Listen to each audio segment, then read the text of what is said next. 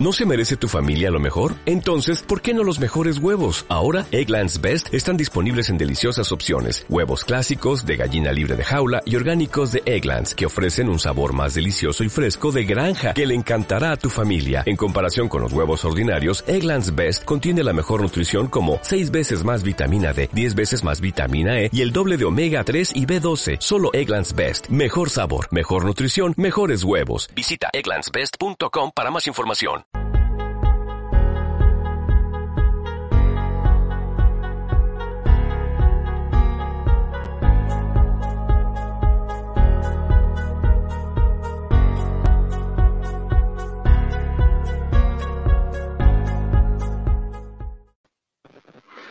¿Cómo les va? ¿Qué tal? Autopase en el aire a través del Facebook Live de Radio Cinco Pinos, este programa que es de Radio Cinco Pinos, por supuesto, y también a través del Facebook Live de Damegol y el canal de YouTube de Radio Cinco Pinos. Vamos a chequear aquí para eh, procurar de que estemos al aire. Estamos al aire, por supuesto. Claramente que sí. Soy Joaquín Ormazábal y estoy muy contento de saludarles como cada lunes eh, en nuestro programa. Y vamos a actualizar el Facebook de Radio Cinco Pinos para poder compartir en nuestras redes sociales donde ya estamos al aire con un tema muy importante también. Y sí, eh, tenemos un tema temático como cada lunes pero también haciendo una repasada de lo que pasó en la última fecha, que hay novedades y que nuestro Magallanes que va en racha y que ganó. Este programa no es el mismo sin pero Sergio Pedro, que nos está llevando a la, puesta en el aire, y sin Miguel Relmuán, autopase no sería autopase. Miguel, ¿cómo te va? Buenas noches. Hola Joaquín, ¿qué tal? ¿Cómo estás? Buenas noches a toda la gente de San Bernardo, a la gente que nos ve a esta hora en la Pichanga Radial, la Pichanga Sonora, por eh, YouTube, por Facebook y por Twitch. Por Twitch también, tienes razón, tienes razón, por Twitch. Y, Miguel, ¿por qué no invitamos a la gente a suscribirse eh, al canal de Radio Cinco Pinos en Twitch y también en YouTube? Sí, por supuesto. Vamos con las redes sociales de Radio Cinco Pinos en Twitch para que toda la gente futbolera siga, nos comente el tema temático de hoy, que va a ser la violencia entre jugadores y, e hinchas, dado lo que pasó en Francia con eh, la situación que vivió Payet, el jugador del Olympique de Marsella, que hasta don Jorge Sampaoli eh, tuvo que salir a la cancha y a defender a sus jugadores. Vamos a estar conversando. Eh. Y también eh, síganos en el canal de YouTube de Radio Cinco Pinos, donde están dando constante información, subiendo los programas, así que muy entretenido toda la, temática de Radio Cinco Pinos en YouTube y en Twitch. Tú ya me ves, Miguel, con mi jarro de radio cinco pinos, ahí se ve o no, ya, y eso quiere decir porque ya tengo sed. ¿Tú tienes sed, de, Miguel, ya no? Sí, me tomaría algo hasta ahora. Yo creo que nuestro invitado también, y Sergio Pedro, no hay duda. Porque cuando la sed prende, la batiseñal se enciende y la solución siempre estará en la boticueva. La mejor botillería de San Bernardo, variedad en whisky, vino y una marca propia de carbón y maní. Haz tu pedido por WhatsApp al más 569 76 58 7304 y el botimóvil lo llevará a tu casa. Botillería La Boticueva. Lo mejor para los mejores. Aguante la boticueva, lejos, por lejos la mejor botillería de San Bernardo, a mí me queda cerca de aquí de Avenida Santa Marta, frente a la, a la población Los Copihue, donde está La Palmera y cerca de un Cefam. Sí, sí, la boticueva está al lado de un Cefam, es verdad. Y a mí me queda cerca y yo encuentro de todo variedad en todo lo que les mencioné, sobre todo en cerveza. Me un grito de la boticueva, un, un grito futbolero. ¡Boti, boti! ¡Cueva! No, no, ¡Cueva! ¿No? ¿Cuál, cuál, Dale, boti, dale, boti, cueva. Boti, cueva, boti, dale, dale, boti, cueva. ¡Uh! Aguante la boti, cueva. Claro que sí. Y aguante también nuestro invitado, como siempre, que nos viene acompañando últimamente desde la Argentina, Joe Singh. Ahí está conectado Joe Singh. ¿Cómo le va, Joe? Buenas noches. Buenas noches. ¿Cómo soy? ¿Cómo está la chica? ¿Cómo está Joaquín? ¿Cómo estás, Miguel? Bien, contento acá, esperando de vuelta a ver qué es lo que nos depara pues? Autopase. ¿Cómo le va, pues? ¿Cómo le va Autopase en el día de hoy, cachai?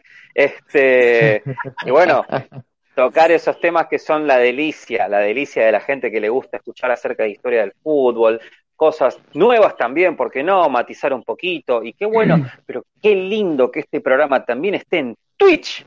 Así que vamos a ver, una vez que aprenda qué es Twitch, voy a aprender y lo voy a empezar a usar. Oye, eh, Twitch es muy importante. Twitch, sí, evidentemente. Eh, Miguel, ¿qué pasó? Para que entremos en contexto en el tema del día de hoy, eh, con las peleas en el fútbol y en la cancha, estas batallas campales que se han hecho, ¿qué pasó en la Liga 1 de Francia este fin de semana? Eh, cuéntanos, Miguel, para contextualizar. Bueno, eh, en la League One, todos sabemos que está, es una liga que hoy día está en número uno en Europa, dada la llegada de un coterráneo de nuestro querido Joe Sink, este Lionel Messi fue contratado por el Paris Saint Germain. un, un partido especial eh, donde en un corner, eh, Payet, uno de los jugadores más emblemáticos, digamos, del, del Olympique de Marsella, de, que dirige sin ni, más ni menos Jorge Sampaoli, ex técnico de Universidad de Chile, ex técnico de Chile, ex técnico de la selección argentina, entre otros equipos. Eh, recibe un botellazo, un botellazo, una, no, una, una botella de vidrio. En Europa entran botellas de plástico con un poquito de líquido y le tiran esta botella a Payet cuando iba a lanzar el corner, y de vuelta Payet toma la botella, primero hace unos gestos ahí con las manos, toma la botella y se la devuelve a los hinchas. Y otro jugador también hace lo mismo, llegan botellas y se las devuelven, salen los hinchas al, campo de juego. Hay imágenes estremecedoras, por ejemplo, de, agresiones que sufrieron los jugadores del Olympique. Eh, en este caso, recibieron eh, arañazos, eh, combo, eh, Luis, el, el brasileño Luan Pérez y el francés Mateo Guendouzi, ya, un, un chascón que algunos los futboleros lo conocen bastante, recibieron unas agresiones en el cuerpo, en el, en el cuello, eh, combos bastante iban y venían, y los hinchas... y como venían, decía el, flaco de los Dinamita Show. Tal cual, y Jorge Sampaoli se le salieron las casillas de, de frentón no fue a calmar las pasiones, sino que al revés, fue a defender a sus jugadores, que para algunos estará bien, para otros no tanto, porque tiene que poner la cuota de eh, cordura en ese sentido. Totalmente. quedó la tole tole, como se dice acá en Chile.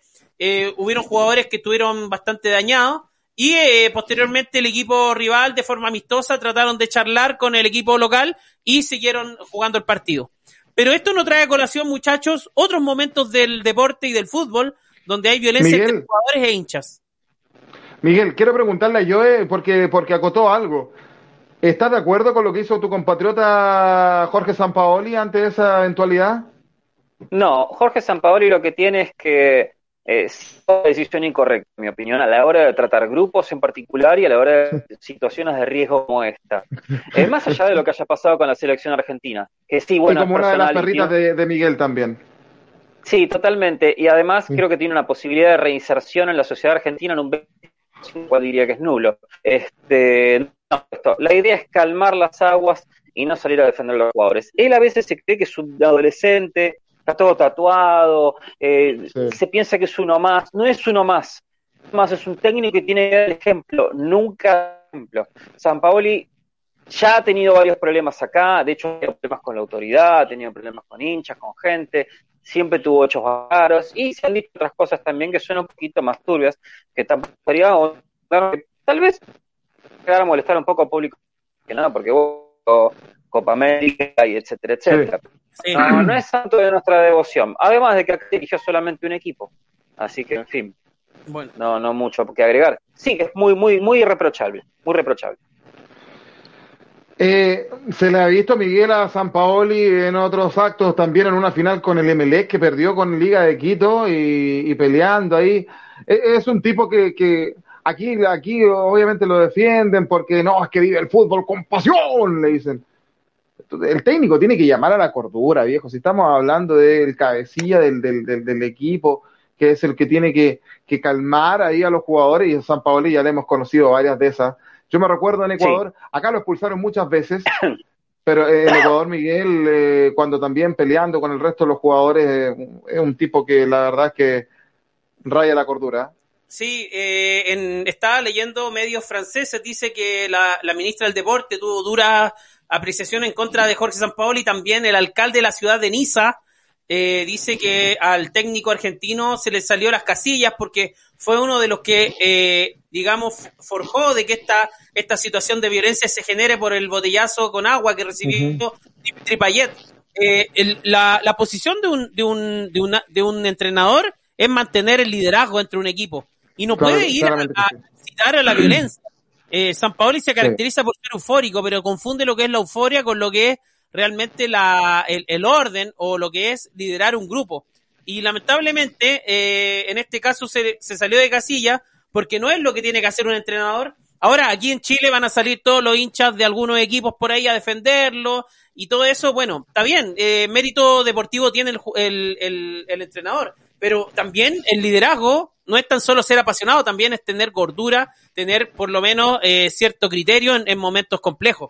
Ahora lo de mm. Payet me hace recordar, muchachos, eh, a Eric Cantona, sin ir más lejos, es, muy oh. difícil no hacerlo. ¿Se acuerdan de esa jugada cuando eh, Cantona, cuando jugaba en el Manchester United, le tira a dos patadas a un hincha que estaba en la galería, en la galería sin reja, obviamente, en Inglaterra? Sí, yo me acuerdo, me acuerdo. Me acuerdo, eh, va y, claro, la galería sin reja en Inglaterra, cantonaba con su con, con sus piernas así y, dos patadas a los hinchas.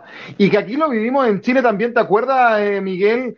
Eh, un compatriota de, yo, Sebastián Paul, que jugando por Audax italiano en San Carlos de Apoquindo va y le lanza una patada a un hincha de Universidad Católica. Sí, tremendo. él sube la, la, galería, no sé mm. cómo, y le pega unas patadas al, hincha de Católica que le gritaba improperio. Bueno, algo que recibió un duro castigo, en este caso Marco Sebastián Paul, eh, castigo durísimo que realmente se lo mereció porque, eh, claro, hay que entender que el jugador puede recibir improperio. Lo reciben los árbitros, lo reciben los jugadores en la cancha, pero ya a, ir a reaccionar me parece que está desmedido. Me parece que no es lo que el fútbol tiene como esencia, que es el deporte. Claro, los hinchas de repente, algunos dicen, yo me voy a descargar, le tiro, eh, aquí como se dice en Chile, chuchada al árbitro, al, al, a los jugadores, al entrenador del equipo rival. Eh, lo vemos en los clásicos, donde muchas veces a los, hinchas de la de, de, un equipo X le eh, dan la formación y al final le sacan el apellido materno. Pero eso es parte del folclore sudamericano del fútbol. Ya ir a agredir a un jugador o que un jugador vaya a agredir a un hincha me parece que es el extremo más terrible de nuestra sociedad y de nuestro fútbol, por lo menos en este continente. llamado de una forma light sería el folclore mal entendido. No olvidemos también en nuestro país, o en mi país, por ejemplo, Argentina, eh, con el descenso de River, o bueno, básicamente estaba en la antesala del descenso, estaba jugando contra Belgrano, y verdaderamente a River no le salía una. ¿Qué fue lo que pasó? Rompieron el alambrado de los hinchas y se metieron los jugadores a empujar este, empujaron a un jugador, apuraron a otro, se pararon de manos, de ahí salieron los memes con respecto a le pegó a uno de los jugadores de River, porque estaba totalmente eh, con un grande, este, en esa época no había barbijos, pero estaba todo estaba con un tono medio verdoso, entonces le empezaron a decir el Scorpion de River. Este, esa fue una, pero problemas acá entre hinchas y jugadores pasa constantemente. Tal vez no durante el partido, pero sí se ha sabido de aprietes y etcétera. Pero acá estamos haciendo más que nada hincapié en lo que son dentro de los partidos y con las cámaras y con partidos de primera división. ¿Qué ha pasado entre eh, un par de partidos del interior, como Güemes contra Peñarol, Peñarol de acá, eh, donde ha habido una batalla campal tan grande que los jugadores de Peñarol corrieron a los de Güemes por el alambrado, y los de los Güemes estaban escapando por el alambrado, y también ha pasado mismo en la D con Central Ballester en épocas donde la cancha de Central Ballester estaba en una zona de la Cárcova muy complicada y la zona es tan mala como suena. Por ejemplo, incluso ha habido enfrentamientos de barras de narcotraficantes afuera con policías adentro. Entonces todos los hinchas se tiraban al piso y los jugadores de fútbol y los referees y se agarraban a tiros. Y a veces los hinchas de Ballester tiraban a huir viendo y caían los este, este, hinchas contrarios, jugadores contrarios, y etcétera. Y el de la de por supuesto, ¿no? La de Cantoná fue tremenda, fue una dada en la cara, no sé cómo. No. Y lo de Payet, otro detalle interesante. Ahí le una botella agua. Acá se estira a tirar botellas con mm. orina adentro. Así que eso es un poco bastante heavy, tremendo. Incluso Caruso Lombardi ha tenido que sufrir una de esas, que le tiraban una latita de gaseosa con orina, pegó en el techo y lo bañó entero. le pasó, le pasó, le pasó, no, tal cual, tal cual. Joe y Miguel, ustedes tienen que acordarse de esto, una batalla campal. El fútbol uruguayo nos ha entregado varias de esas ¿eh? acá en Sudamérica, más que en los otros países. Lo hemos visto en Argentina, por ahí me acuerdo también en una definición de Vélez Arfield, donde uno de los comentaristas decía, no, esto es lo bonito del fútbol, las hinchadas que hagan esto, que es parte del turismo. O sea, No, que lo dijo, Fernando Niembro dijo eso, pero bueno, ya. No, no, no, no, no, no voy a entrar en más detalle. Pero una de las más recordadas fue el año 2000 eh, en, Montevideo, Uruguay, definían el campeonato Peñarol eh, Nacional, los dos más grandes, y además Defensor Sporting. Peñarol tenía 36 unidades. Quedaban dos fechas para el final. Estaban en la antepenúltima. Y 34 eh, puntos tenía Nacional y Defensor. Nacional y Defensor en la penúltima fecha jugaban entre sí. Eh, pero en el partido, en el la antepenúltima fecha entre Peñarol y Uruguay, de, Uruguay y Nacional, iba ganando Nacional 1 a 0. Con esto pasaba un punto a, Peñarol, que hay que aclarar que el partido, como terminó, quedó así, definido en 36 para Peñarol, 34 para, para Nacional y Defensor. Lo cierto es que iba ganando Nacional, que había sido campeón del campeonato de apertura y se estaba definiendo el clausura en Uruguay. Y eh, Gabriel Cedrés lo empata uno a uno. Cuando termina en el minuto 5, en ese tiempo, ustedes saben, en el año 2000, dar 5 minutos de descuento era pero una locura. No se daban esa cantidad de descuento en ese tiempo, no existía VAR, no existía nada de lo que tenemos ahora. Y los jugadores de Nacional se descontrolaron. Y una, hubo una batalla campal tremenda en el centenario de Montevideo, donde fueron jugadores detenidos, se tuvo que meter la policía. Si ustedes lo buscan, está en YouTube. Fue una batalla, pero campa. Yo no sé si se acuerdan de ustedes. ¿Te acuerdas tú, Joe? Sí, sí, fue tremendo. La verdad que eso fue noticia por mucho tiempo. Eh, fue una batalla terrible. Lo último que recuerdo así es un partido, yo suelo nombrar en todos los como el del Colo Colo contra Boca Juniors, donde estuvieron involucrados. Es que sí, hay que hablar. Goleando la cámara así, cual boleadora, con perros incluso y todo. Pero sí, sí, fue tremendo, la verdad que fue tremendo. Muy raro teniendo en cuenta en Uruguay que si bien las hinchadas de ahí son bastante picantes, no es tan común que eso ocurra, y mucho menos en un partido de primera división. Por eso también se lo recuerda bastante. No suelen ocurrir esas cosas. Eh, si bien el hincha de uruguayo bastante pasional, tampoco llega a esos límites. Pero cuando hay puntos en juego y cosas complicadas, ese día fue tremendo. La verdad que es, es bastante feo. Muchos lo recuerdan con risas, etcétera, etcétera pero a mí te saca de la cancha. Como una de las últimas veces que fui a ver aquí, hubo un enfrentamiento con la policía, yo estuve en el medio con mi hermana, el día que Burrito Ortega nos mandó a la B con una mano, con un gol con la mano, y bueno, tardamos prácticamente una hora en salir. Y eso pudo haber sido una batalla campal tremendamente. Pero bueno, estuvieron contenidos por la policía con su dichosa práctica del gatillo fácil, que por suerte eran balas de goma, pero bueno. Miguel decía antes de que vayamos, porque estamos con nuestro tema central el día de hoy, antes que vayamos a cambiar de, tema, lo sacó a colación yo, eh, lo del 91. Colocó lo Boca, semifinal de vuelta, lo, lo, habían, lo había ganado Boca 1 a 0 con gol de penal en, en la bombonera. Colo Colo lo gana 3 a 1 acá. Ya los ánimos estaban medio caldeados con el gol de la Torre haciendo el avioncito, provocando a, al Loro Morón. Entiendo, no, no recuerdo si era Lizardo Garrido Lizardo o Garrido. Morón, que Lizardo Garrido le iba a tirar un combo, le quería forrar y Morón lo, lo contuvo.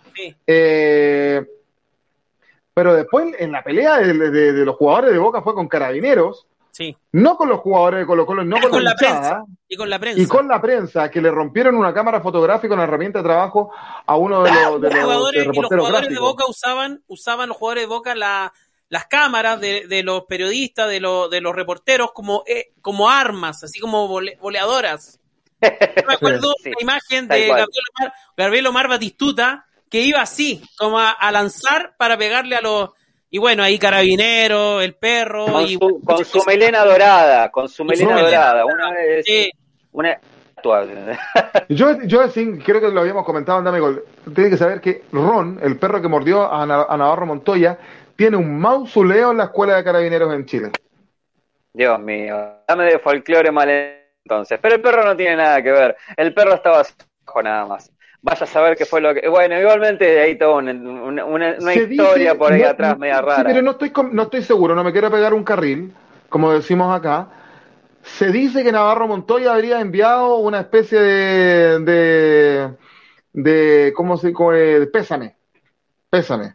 Porque a la larga lo recuerda ya como. Sí, sí, sí, sí, sí, sí. sí. hubo un pésame, hubo un saludo de parte de Navarro Montoya cuando ocurrió el deceso del Pático Can, Pero sí, sí. Que Navarro, que, todo esto es muy querido en Concepción. Él jugó después, vino a Chile. Eh, ya eh, avanzada edad y fue es, querido muy, mucho en Concepción, en la octava región. Jugó seis, meses en Deportes Concepción. Jugó seis meses en Deportes Concepción porque vino a participar, eh, a competir por la Copa Libertadores con Deportes Concepción, Navarro Montoya. Tal cual. un, lujo haberlo tenido. Sí, totalmente. Antes de tema, quería recordar este detalle bastante curioso de peleas con jugadores. Esto ocurrió, bueno, voy a poner mi parte de PAP de la Nutria y decir que la mascota del Morecambe, que actualmente está en la Liga 1, que sería la Liga 3 de la Liga Inglesa, eh, el Morecambe tiene una mascota Christie, que es un gato grandote con guantes blancos, muy interesante. Tuvo un inconveniente con el arquero del Dagenham en Redbridge, que en ese momento estaban jugando en la Liga 4, Tony Roberts. El animador resultó expulsado del campo porque parece que el arquero se acercó y le dijo algo al gato. Entonces el gato se enojó y lo fue a apurar y lo fue a pechar. Y se estuvieron pechando un buen rato y hubo un golpe de puño. Entonces, ¿qué pasó? Resultó en la expulsión de la mascota del gato. Entonces el gato tuvo que irse a los vestuarios. Muy curioso, muy extraño, pero bueno, se lo recuerda con un gato gigantesco, un, rojo. Incorpóreo. Tal cual, totalmente, totalmente. Pero bueno, se ve que eh, no es la primera vez, igual incluso a veces las mascotas han peleado entre sí, entre todos. Pero bueno, es algo muy seguido en Inglaterra, mascotas más, por supuesto. Bien, ese auto pasa a través del Facebook Live de Radio Cinco Pinos de Dame Gol y también a través del canal de YouTube de, eh, de Radio Cinco Pinos, donde ustedes deben seguirnos, por supuesto. Y eh, también a través de, ¿de dónde? Estamos de Twitch. Eh, yo, dígalo usted. Twitch. Estamos también en Twitch. No se olviden de lo que es Twitch. Si alguien sabe, me lo puede enseñar y mandar un mensaje al programa. Hoy, hoy, día lo veo muy contento. Para que ¿Pasó algo? ¿Está contento por algún resultado futbolero? ¿Qué, qué le pasa que hoy día está con tan sonriente? Estoy, contento porque el único día libre que tengo en la semana y porque estamos ah, haciendo ah, bueno. Ah, bueno. Muy bien. Muy bien. No, tiene nada que, ver con ninguna. Estaba sacando por el lateral la despeja desde el área. Enfrente de Bolivariana. ¡Gol! Hay que, hay que hacer. No, hay piano piano, los partidos hay que jugarlos, hay que piano piano y, por el borde, sale por el lateral. En cara. Muchachos, vamos a, vamos a hacer una, vamos a hacer un, antes de terminar el programa, vamos a hacer un, un, repaso del, del, torneo chileno, porque, eh, bueno, ustedes saben, eh, eh, este, este programa y otros salen en podcast a través de Spotify, los viernes en la mañana más tardar, pero me parece que también lo, lo contingente es muy importante y está pasando, quedan pocos minutos para terminar. Eh, desde la cuarta fecha del torneo del año 2019, que Colo Colo no estaba puntero. Y hoy lo está, al haber derrotado 2 a 0 a Deportes Santofagasta y que la mira, mira yo, mira lo curioso, que la Universidad de Chile haya derrotado 4 a 1 como visita a Unión La Calera le permitió a Colo Colo quedar como exclusivo líder. Eh, Miguel, hace, hace seis meses Colo Colo estaba peleando el descenso. Qué importante ha sido el profe Quinteros. No, eh, es, lo, es lo más tremendo que le puede haber pasado a Colo Colo. Eh, Quinteros que lo salva del descenso junto con Solari, el pibe que recibió una ovación frente a Unión Española. También tuvo un buen partido, un, buen primer tiempo, a mi parecer. Eh, Sacado de manera injusta el segundo tiempo con Antofagasta. Colo Colo derrota a Antofagasta 2 a 0 en el Monumental. Eh, Quintero es fundamental. Eh, como le gusta a Schubert, 70-30. 70 Quinteros, 30 el plantel. Eh, me parece que armó un, plantel tremendo, con, eh, tiene dos o tres jugadores por posición, lo que él pedía, eh, le ganó la pulseada a, los dirigentes, le ganó la pulseada al hincha, a, también a lo, que se decía de que, de que era un entrenador jodido, un entrenador ratón. Yo no he visto nada de ratón de Quintero, la verdad. Mm. No he visto nada de jodido de Quintero. Sí pone las reglas claras. Y bueno, le dio confianza a, o sea, trajo al que él quiso, que es Leonardo Gil, que es el emblema, digamos, que es por, para mí entender dentro del podio. Eh, Joe lo conoce perfecto en Rosario Central. Eh, haciendo, de Bahía Blanca. Sí, sí. Eh, y siempre, y, y, lo tanteó desde San Paoli a la fecha y ahora llegó a la selección. No está convocado porque el único convocado en la roja de Colo Colo es Iván Morales, que se lo merece, eh, pero tremendamente. Ha tenido una, un, un, torneo perfecto. Ha goleador, goleador de Colo Colo con 10 goles. Hay que decir que el goleador, hay que decir que el goleador del torneo es un compatriota de ellos, es Joaquín Larribey, con 14 tantos. Lo siguen, eh, me, parece que... Eh, Gonzalo Sosa. Sosa. otro compatriota de ellos que ha sido nuestro entrevistado. Y amigo de la casa. Y, amigo de la casa, Gonzalo Sosa, con, con 12 goles y luego viene Iván Morales con 10. Joe, eh, ah, porque tenemos que también, antes de terminar, repasar lo que hizo Magallanes, que está en racha también. Joe, ¿cómo se explica? Hay nómina de selecciones. Sí, sí, muy, muy corto porque ya estamos casi con el, con el tiempo. Yo, ¿cómo se explica? Porque, porque el Vichy Borgi dice que hay entrenadores, que yo no encuentro la razón, ¿eh? hay entrenadores para campañas para campeonar y entrenadores para salvar campañas y ir el descenso, como el, por ejemplo el caso de Caruso Lombardi o de Marco Leta acá en Chile. Pero dijo que Quinteros rompía esa norma. ¿Cómo se explica eso, Joe? Eh, bueno, es muy bueno eso, porque Quinteros con muy poco equipo lo salvó el Colo Colo del descenso y ahora está haciendo un gran campeonato. Eso habla de un técnico bastante integral y que debería ser algo a copiar de los demás entrenadores que solo se limitan a una función.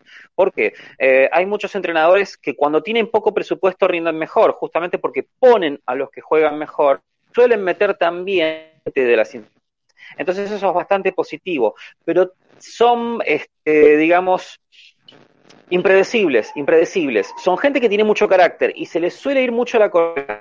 Eso le pasa a Mardi como ejemplo. Y también, digamos, en cierto modo, el ruso Zielinski con algunas ideas un poco raras en lo que fue Racing. Pero, pero totalmente, el Vichy en ese sentido tiene mucha razón. Una persona que tranquilamente le puede haber ido bastante mejor en nuestro país, pero lamentablemente no. Pero hay algo que también saber, porque yo noto mucho, por ejemplo, con el tema de los goleadores. El, bueno, nosotros le decimos a la Ribey el Bati y la Ribey. A pesar de que acá, eh, se deshizo bastante, se diluyó. Pero yo estuve viendo que cuando hay jugadores del ascenso nuestro que en todo el paño del ascenso, en la primera división de Chile triunfan. Y por ahí otros jugadores con un poco más de flashes, como Bendy, les va terriblemente mal. Este, y es muy normal ver jugadores del ascenso argentino que triunfan mucho en, la primera división de Chile. No porque Chile, no porque Chile sea una, una categoría inferior, no quiero decir eso, pero es una categoría distinta, es diferente, por eso es un poco más gasolera. se sienten más cómodos, precisamente, pero, no precisamente porque haya una marca débil, al contrario, porque es un torneo complicado, es un torneo con muchos claroscuros, pero los que van con mucha con mucho cartel terminan fracasando. Y ojo, y ojo que Sosa nunca había jugado en primera división en su carrera y no le pesó para nada y está está segundo goleador. Pero Miguel, estamos muy contentos con lo que está haciendo Magallanes porque ganó 2 a 1. ¿Cómo visita San Marcos de Arica? En Arica iba perdiendo 1 a 0 y lo da vuelta y gana 2 a 1.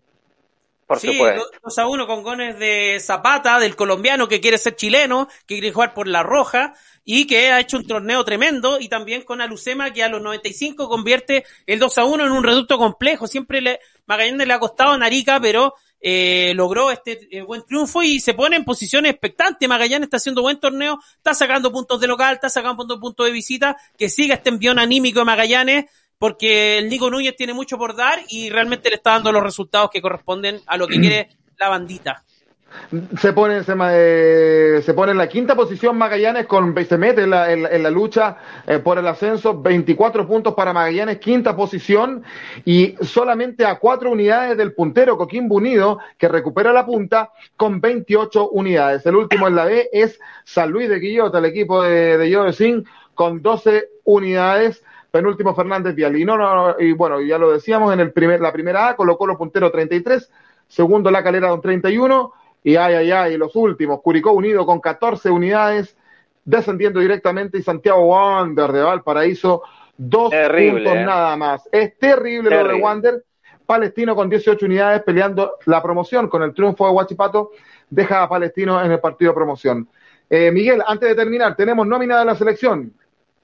Sí, hay nómina de la selección, salió en el transcurso de la tarde, lo voy a dar muy rápido. Los arqueros Arias, Bravo y Castellón, Castellón, que le mandamos un saludo, está invitado para Autopase, dice que no puede acompañarnos, pero que más adelante va a estar con nosotros. Muy bien. Tomás Alarcón, de buen presente en España también, Marcelo Allende, eh, que está en Uruguay, en el Montevideo Torque, eh, Charles Aranguis, Baeza, Ben Brereton Díaz, el goleador del Blackburn Rover, Nicolás Díaz, Paulo Díaz, los hermanos Díaz, que siempre son eh, puntales en la selección, Pablo Galdames, Mauricio Isla, Luis Jiménez, Guillermo Maripán, Gary Medel, Eugenio Mena, Jan Meneses, Iván Morales, el goleador colocolino está en la nómina de la roja de Martín Lazarte, Marcelo, Marcelino Núñez, gran jugador de Católica que está siendo preponderante en el envión de, de la UC, Carlos Palacios del Inter de Porto Alegre, Eric Pulgar de la Fiorentina, y aquí viene una sorpresa, muchachos. Robbie Robinson Beltrán.